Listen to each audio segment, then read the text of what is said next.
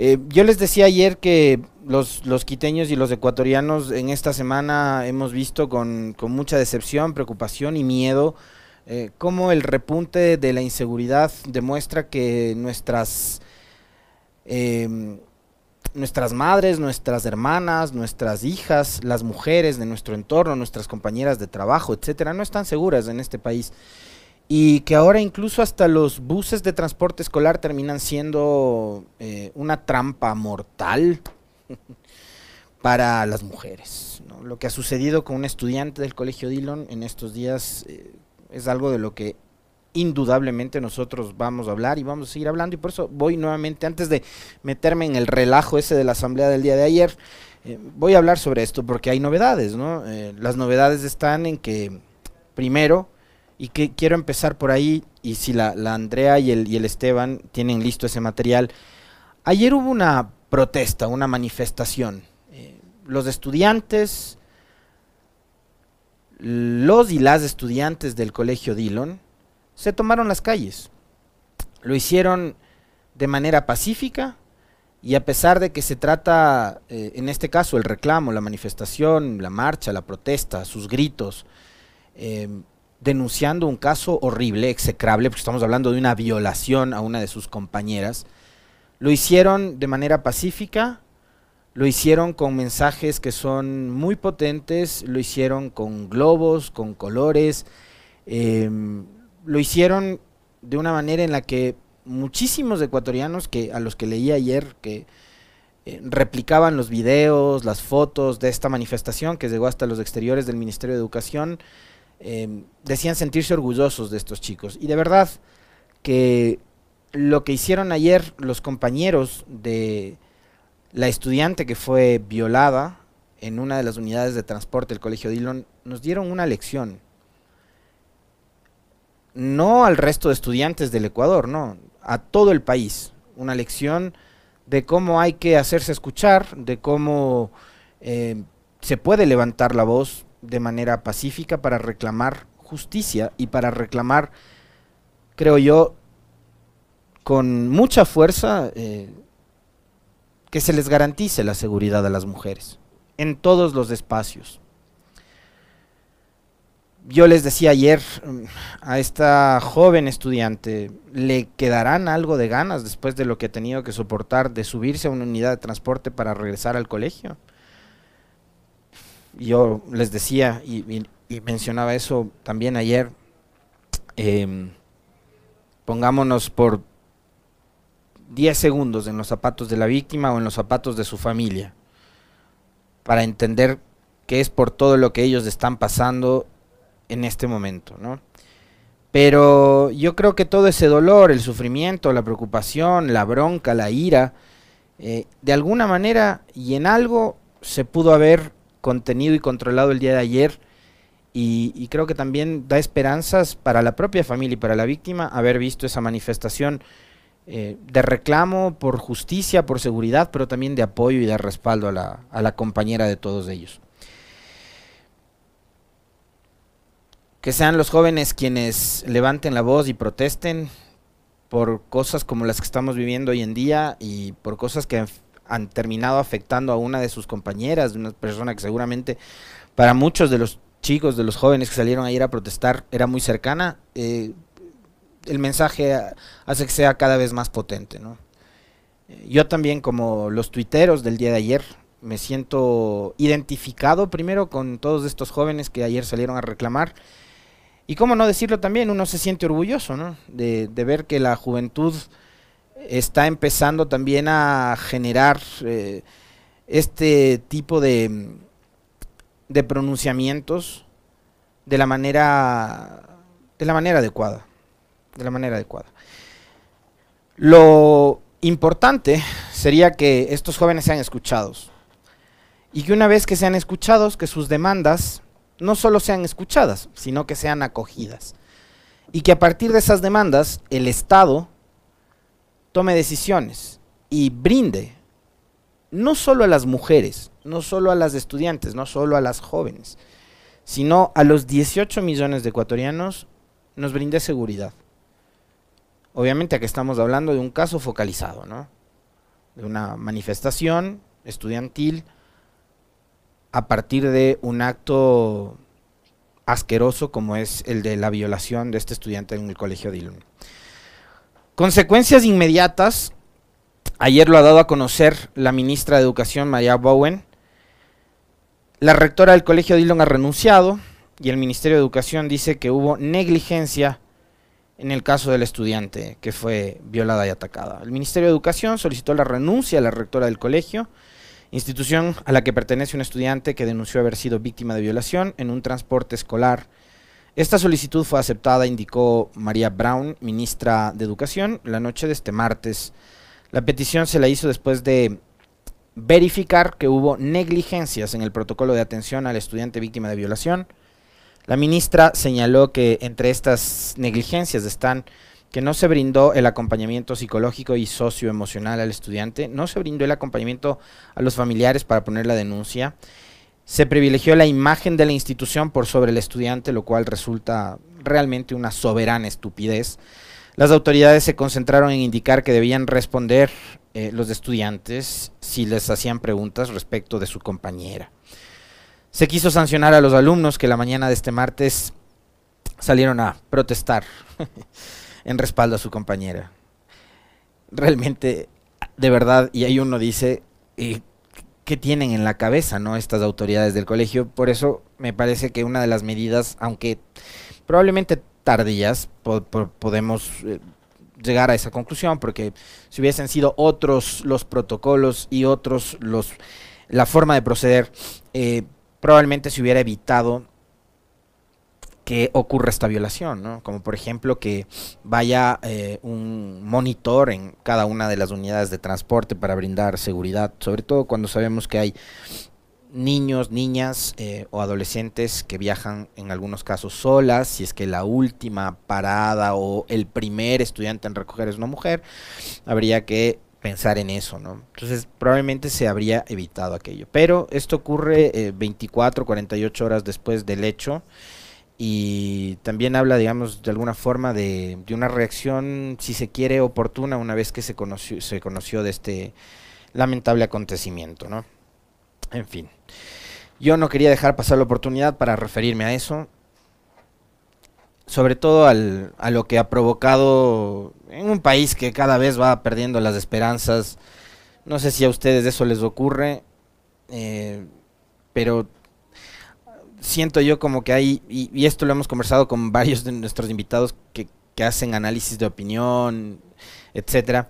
Em, en un país que va perdiendo la esperanza, en un país que en el que cada vez eh, incrementa o aumenta el negativismo, eh, no está mal hablar y referirnos a cosas tan positivas como el que ayer los estudiantes compañeros de esta, de esta joven que fue atacada hayan salido a protestar y a manifestarse eh, de una manera eh, bastante potente. Entonces no quería dejar pasar esa oportunidad. Ahora, si vamos a, las noticias que, también, digamos, se generaron el día de ayer, y que dan cuenta de que mm, hay una inestabilidad eh, constante en el país y que eso se refleja también en la volatilidad de las decisiones en el ámbito político y esto tiene que ver con lo que ha sucedido tanto en el Ejecutivo como también en la Asamblea Nacional. No sé si me ayudan cerrando la puerta, les agradezco queridos compañeros. Em, a ver, ayer noticias, primero, se conoció de la renuncia del ministro de Defensa, general Luis Hernández. Se va Luis Hernández, quien estaba al frente del Ministerio de la Defensa y de las Fuerzas Armadas, en medio o conociéramos además del escándalo de Don personaje que aparentemente era muy a las Fuerzas Armadas y además era militar retirado, ¿no? Eh,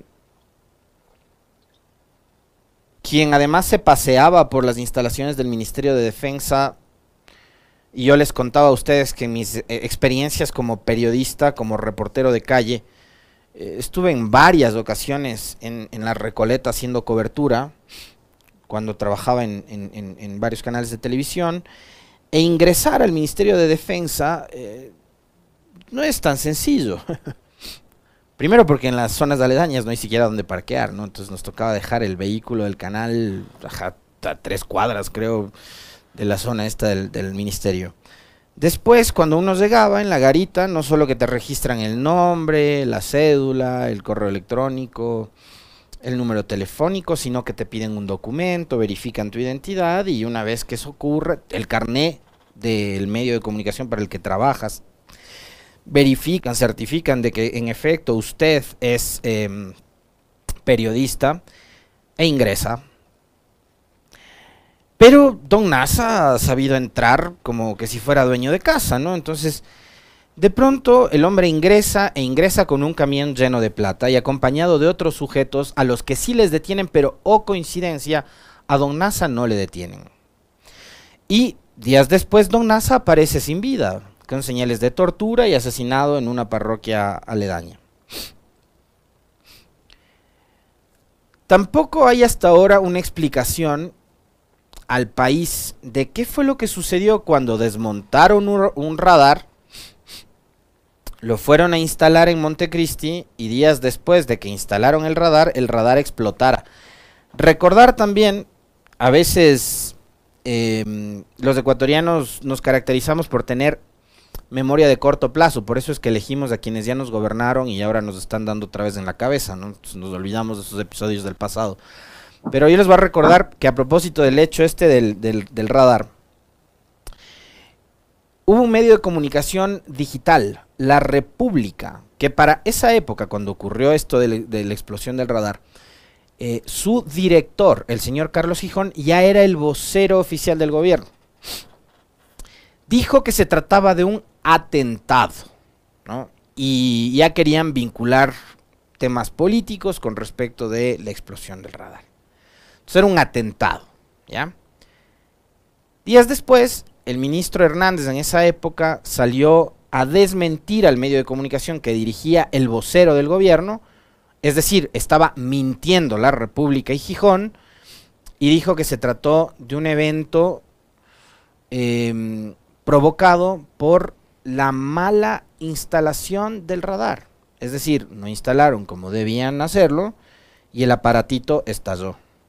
Yo por eso le tengo terror a las conexiones eléctricas y cosas por el estilo. Terror le tengo desde que algo que me pasó de joven. Em, así que tampoco se ha esclarecido el hecho de la explosión esta del radar. Funciona ese radar, lo arreglaron no sé, había garantías para reponer el radar. ¿Tenemos radar? La pregunta ahora es, ¿tenemos radar? Bueno, son hechos que no se ha dejado claro. Y en medio de la polémica del radar, del tema de Don NASA, que fíjense ustedes, y esto es realmente em, increíble, porque en un país en donde las instituciones públicas están atravesando horas bajas porque los ciudadanos simplemente no creen ni en el gobierno, ni en la asamblea, ni en los alcaldes, ni en los municipios, ni en las prefecturas, ni en los medios de comunicación. La gente no cree en nadie en este momento porque hay una crisis de credibilidad y de imagen de lo público terrible. Eh, las Fuerzas Armadas eran una de las instituciones que todavía y por una cuestión casi que de tradición mantenía una imagen interesante de credibilidad. Bueno, ahora habrá que ver por dónde quedó la imagen, la credibilidad, la aceptación, etcétera, de Fuerzas Armadas. Pero sobre el tema de Don Nasa, hasta el momento todavía no ha quedado claro. Y no sabemos cuál es el nivel de participación de oficiales o de personal de tropa, etcétera, de Fuerzas Armadas, en esta red de captación ilegal de dinero donde les pagaban el 90% de interés y donde Don Nasa llegó a acumular más o menos 10 millones de dólares. Ha sido designado ya Luis Lara, por ahí tenía la Andre también el, decreto ejecutivo mediante el cual el presidente de la República ha decidido encargar el Ministerio de Defensa a Luis Lara. Ahí está. Ustedes lo ven en pantalla. Una vez que se aceptó la renuncia de Hernández, se designa Luis Lara. Yo no me voy a meter a analizar el pasado de Lara, ya sabemos que fue el, uno de los comandantes en la época de octubre del 19, soy, todo eso ya se dijo ayer en redes sociales. A mí lo que me importa es lo que se viene en adelante, porque una cosa es ya lo que ocurrió antes, ya cuando él estaba al frente de las Fuerzas Armadas como eh, oficial activo, y otra cosa es cuando ya tienes que encargarte, digamos, de la política de seguridad soberana que brinda Fuerzas Armadas al país y lo que va a pasar en adelante, sobre todo cuando hay estos temas tan polémicos. Y ojalá el nuevo ministro nos llegue con la consigna de tapar lo del escándalo de Don Nasa. Ojalá la consigna no sea pongo a uno de sus propias filas para que solape y tape todo lo que aparentemente hay detrás de la captación ilegal de dinero, donde por las cosas que se ha visto estarían involucrados no solo militares, sino también policías. Ya vieron el video ese y lo del famoso grupito este Renacer y no sé qué. Este país y los ciudadanos de este país exigen y exigimos transparencia. Entonces, ojalá y no sea que llegue con la consigna de solapar los temas relacionados con estos eventos que yo les cito, ¿no? Si hay oficiales que están metidos en esto y si tienen que caer, pues que caigan. Se habló hoy mucho sobre la depuración de instituciones que para los propios uniformados son sagradas. Ellos dicen, Fuerzas Armadas son sagradas, la Policía Nacional sagrada. Bueno, si es tan sagrada su institución, depúrenla. Y si tienen que sacar, sean generales, coroneles, mayores, capitanes, tenientes o personal de tropa, tienen que sacarlos, sáquenlos. Y depuren la institución y devuélvanle la credibilidad que antes tenían en los ciudadanos. 7, con 25. Antes de que se nos termine el tiempo, porque ya se nos va acabando, cuéntenos, profe, ¿cuál fue el relajo que ocurrió ayer en la Asamblea Nacional? La comisión multipartidista tiene 35 días para investigar a Guadalupe Llori. Con su presidencia apelada, el Pleno Legislativo aprobó con 81 votos la conformación de una comisión multipartidista que investigará a Guadalupe Llori por supuesto incumplimiento de funciones. Peter Calo de Pachacuti, Pamela Aguirre de Unes, Pedro Zapata del Partido Social Cristiano, Lucía Plasencia de la Izquierda Democrática y John Vinuesa de los Independientes fueron los designados para conformar esta comisión que tendrá 35 días para emitir un informe. Una vez presentado el documento, la presidenta de la Asamblea tiene tres días para poner en conocimiento del Pleno dicho informe. Una sesión accidentada. Las medidas cautelares están vigentes, dijo la presidenta de la Asamblea Nacional, Guadalupe Llori, ante un pedido de cambio del orden del día presentado por Marcela Holguín para conformar esa comisión tras la calificación de la denuncia que presentó Esteban Torres y que fue calificada por el Consejo de Administración Legislativa local. Llori pidió al secretario general que lea el documento que ratifica que sus medidas cautelares que impedían dicha conformación aún están vigentes. Sírvase pasar al siguiente cambio del orden del día, dijo Llori, para evitar que se trate este punto. El secretario incluso le recordó que alguien debía intervenir en el Pleno, pero Llori pidió que se lea el tercer cambio del orden del día, por lo que el asambleísta Esteban Torres apeló a la presidencia de Llori. Iván Saquicela, primer vicepresidente, asumió la conducción de la sesión y dio paso a la moción de Holguín. Con 93 votos a favor, el Pleno incluyó la conformación de esta comisión. El Parlamento inició con el debate sobre quién conformará la comisión. Comenta Alexis Moncayo en Pichincha Opina. Gracias, profe. Bueno, em, finalmente se dio paso a la creación de esta comisión que ya les dijo el profe además cuáles son los nombres que van a integrarla. Es una comisión multipartidista. Eh, opiniones a favor y en contra, unos que dicen que lo que hizo ayer la asamblea es legal, otros que dicen que es ilegal. Eh, bueno, yo, más allá de las consideraciones técnico-jurídicas que pueda haber sobre el procedimiento utilizado el día de ayer por la asamblea, soy de los que cree que estos asuntos políticos tienen que resolverse en el ámbito de la política.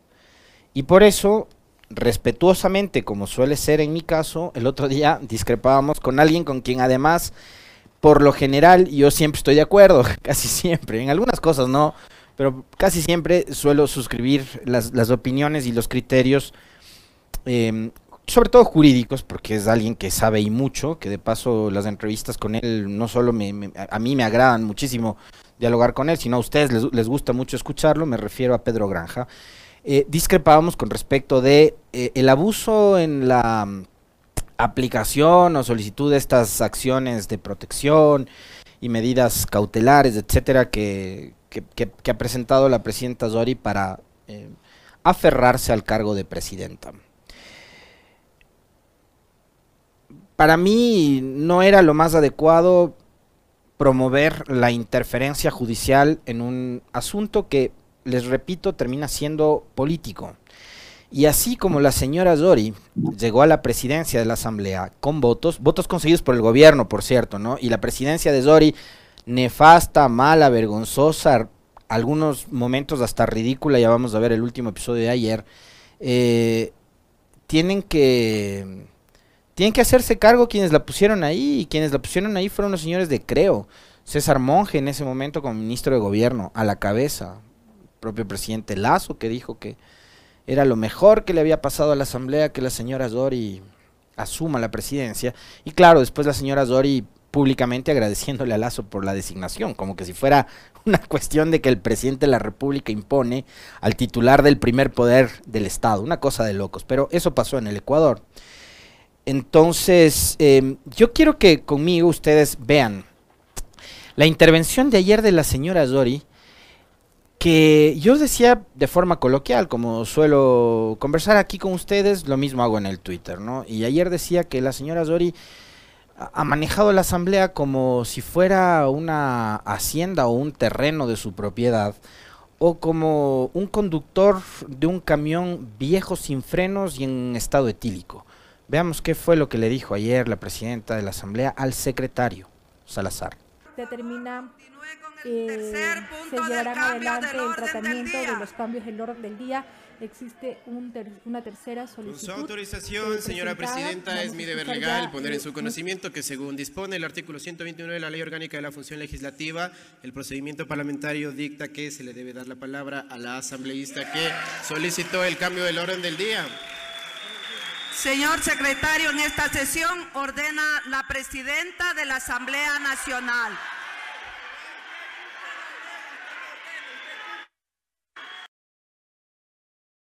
Le estaba diciendo, Presidenta, hay un procedimiento legislativo para las sesiones. Hay un librito que se llama Ley Orgánica de la Función Legislativa, que es la que nos dice a los legisladores y a todo el personal eh, que actúa y participa en las sesiones cómo tenemos que proceder. Y yo voy a hacer lo que dice la ley, es lo que dice el secretario Salazar. La presidenta Zori le dice que en las sesiones del Pleno de la Asamblea manda ella. Como que si fuese, insisto, una hacienda de su propiedad. Yo, de verdad, les digo, con lo que sucedió el periodo anterior en las presidencias de Serrano, de Elizabeth Cabezas y de César Litardo, creí haberlo visto todo. Bueno, no, me equivoqué, porque esto es de Ecuador. Y uno en Ecuador puede sorprenderse todos los días con cosas iguales o peores a las que ya hemos visto en episodios del pasado. Bueno, hoy hemos visto una conducción realmente paupérrima, vergonzosa, que a los ecuatorianos nos debería hacer ir abochornados del nivel de conducción, nada más y nada menos que del primer poder del Estado. No estamos hablando de una asamblea con el respeto que se merecen, ojo, y que son, de hecho son mejor conducidas que esto, ¿no? No estamos hablando de la asamblea de un barrio. Estamos hablando del primer poder del Estado. Y, y esto, lo que acabamos de ver, es simplemente una muestra de tantas que podríamos sacar para ver cómo ha sido la conducción y la dirección de la presidencia de la Asamblea en manos de la señora Zori. Veamos también qué es lo que pasa con lo que haga esta comisión que han conformado para evaluar, porque déjenme decirles que el remedio puede resultar peor que la enfermedad, porque si se va Zori queda Saquicela.